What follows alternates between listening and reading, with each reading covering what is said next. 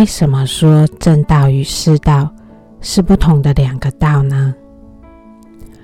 我们在从观照心到看见神圣文明的进步那一集里面，我们谈到观思念处，观身身体的感受，观受心理的感受，观心心的动向，观法左右心的那个动向背后的那个观念。这里。我们想来更深的进一步来聊聊关心与观法的这一部分。在巴哈拉的教义里，他一直强调超脱的重要性。超脱，我们超脱什么？我们已经知道，我们心的动向是跟着我们的观念走的。如果我们一直用世俗的观念，我们活在世界给我们的生活模式里。如果我们没有尝试去理解神的话，活在他告诉我们的永恒生命的生活模式里，我们就无法体会真理，无法了解神的心意与他的旨意。活在世界的观念里。我们看见的实在是世界的运作方式，我们看到的实在，我们错以为那就是真理。世界的观念里是没有神的爱的。我们提到过，尽心、尽心、尽意、尽力爱神，并不是世俗的观念。世界的观念是把我们。捆绑在讨生活的模式里，那就像以色列人活在埃及的奴役生活里。在神的眼里，我们被捆绑了，被奴役了。我们知道吗？这里我们并不是说不要讨生活，不要到学校里去学习，而是我们要知道，在讨生活里。与人互动里是一个灵性学习的机会，而在学校里，我们所学到的科学与艺术，如果我们给自己一些时间去沉思，其实我们所学到的艺术与科学，神安排那样的机会让我们去学习，其实它的背后是有用意的。如果我们进一步去思考我们所学到的科学与艺术，它的灵性意义是什么？我们会理解到，神赐予我们那些工具，不仅是让我们可以过生活，也在帮助我们在生活中去理解那些物质知识背后所隐藏的灵性意义。从我们所学到的理解，物质层面的跨越进灵性意义的，这是需要我们借由认识上帝的教导，而渐渐去培养那样的反思能力。我们所要思考的是，这物质实在背后，它的灵性意义是什么？譬如在约伯记里。神提到海水，在神的创造里，他用沙把海水与陆地隔开来。它的作用是，在怎么样的狂风大浪，浪花碰到海岸时，它能进入海岸线的距离是有限的。这其中的智慧，就是让人类可以安全的生活在陆地上。在约伯记里，神也提到河马的特质。河马是食草性的动物，它的力道强大无比，它的生活形态悠游自在。它体大力壮，但人类却拿它没办法，不能使它为人类工作。神为什么如此创造河马？这其中又在告诉人类什么？如果我们用世间的观念来看河马，河马并没有什么不好，甚至我们会觉得它是完美的。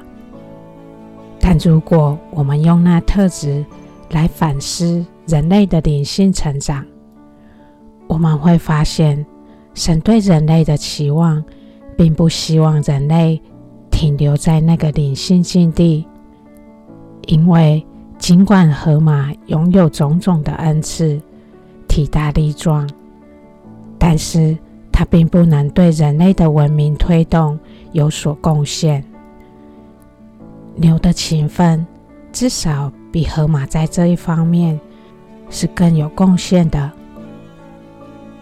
如果我们进一步去思考，如果我们拥有各种恩赐、能力，也变得像河马一样体大力壮，但是我们用那些恩赐、那些神赐予的工具，只是为了稳定自己的生活，让生活更舒适，而并不能用那些工具来利益其他人。也带动人类社会的文明进步，物质的与精神的文明进步。那我们所活出的，就像河马，活在属肉体的世界。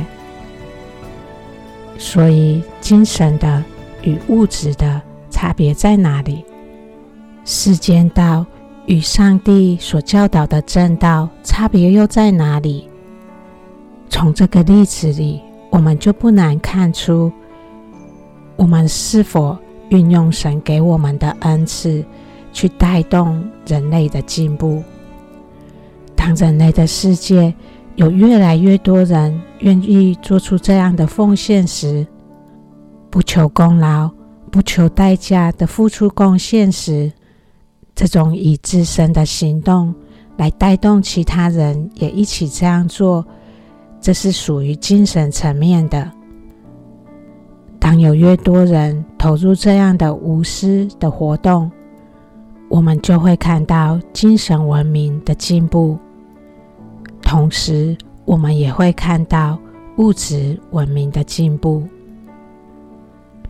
如果我们只追求物质文明的进步，而这进步里每个人都好像在为自己求什么，为自己巩固什么？没有奉献的观念与意识，最终这种物质文明就会成为一种竞争，严重的时候就有了互相攻击。在这里，我们所举河马的例子，神在创造河马时，就把他要跟我们说的法。说的真理放在河马的生命里头了。在约伯记里，神告诉了我们河马的特质。神为什么跟约伯说河马的特质？约伯从神的话里听懂了什么？如果我们也听懂了，知道神借由河马的特质，在告诉人类。每个人身上都有河马的那种属肉体的本能，我们都会想学很多技能、很多才艺，让那些成为我们的资本，让那些才艺成为我们求生存的工具。我们是否能够把那些技能给予需要帮助的人，不求回报的给予呢？这是属于灵性的部分。如果我们是追求灵性进步的，我们在读那段话时，我们就会理解神的心意。他在告诉我们，我们要超越那肉体的本能。如果我们听懂了，也去做了，开始起来为人类的进步服务。借着服务奉献的行动来超脱自我与那肉体本能喜欢安逸的特质，在行动中，我们就会看见自己灵性的进步，越来越有能力将知识化为行动。这种企鹅型的能力，是一种能力，也是一种力量。当我们看见自己在行动上越来越有能力，也越来越有力量时，也看见越来越多人做这样的培养能力时，我们就会看见人类世界的精神文明在进步着。所以，我们接受神的教导，接受了奉献这个观念，但很多时候我们实行不出来，因为我们让我们的肉体忙于累积财艺，活在本钱里，让人拿我们没办法，或者活在安逸里。为什么我们让肉体活在那些状态？不就是我们人用世间的观念左右着我们的生活吗？上帝的教导很难在人的世界里面推行，因为那奉献的意识与观念尚未培养起来。我们虽然知道，但我们为了求生存。我们却用世界的观念在生活，我们没有愿景，也没有勇气脱离那样的生活模式，因为我们不知道，我们脱离那样的生活模式，神是不是会为我们做安排？这就是信仰里面的信。当我们想脱离那样的生活模式，我们要活在信仰里。要相信神，也在相信的过程中，去经历神为我们做了什么样的安排。这是信仰里的信，它需要勇气。我们没有办法一下超脱，但我们是可以渐渐去培养的。我们可以在培养的过程中，在每个阶段里，问问自己。我还可以放弃什么？在这放的过程中，我们也会看见那新的捆绑渐渐在得释放。见证的故事可以帮助我们培养那勇气，也开始走在回归神的道路，脱离被世界观念捆绑的奴役生活。这种脱离，就是超脱，就是神在带领的救赎的工作，使人的心灵重获自由。我们对神的教导没有完全的理解时，我们活在河马的特质，却又不自觉。我们活在安逸里，我们以为那就是平安。有地位时，人们拿我们没办法。那飘飘然的感觉，我们以为那就是自在。神说的自在与平静，与人说的自在与平静是有差异的。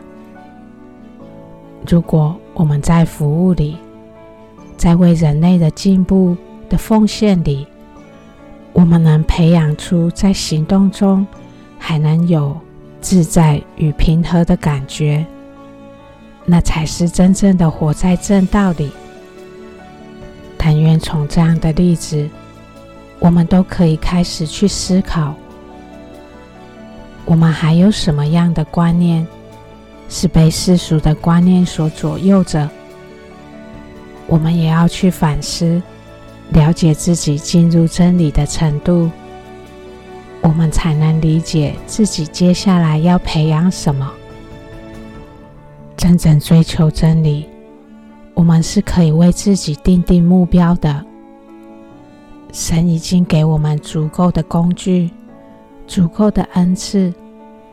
每个人都能学习如何运用自己所拥有的恩赐与社区的建构，培养不为物质利益而能为人类进步奉献的精神。奉献而无所求的那个精神，是神希望我们培养的，是神希望人类拥有的，因为那才是神创造人类、给予人类的尊贵。人是比河马更尊贵的。神的每个创造物，就像神创造了山河大地。创造了河马，创造了狮子，创造了麋鹿、绵羊，创造了蚂蚁、蜜蜂、野雁。每个创造物里都有一道学问，是神希望人类去发现的。在动物界，动物都被赋予美善的特质，同时，也有它肉体本能所限制的。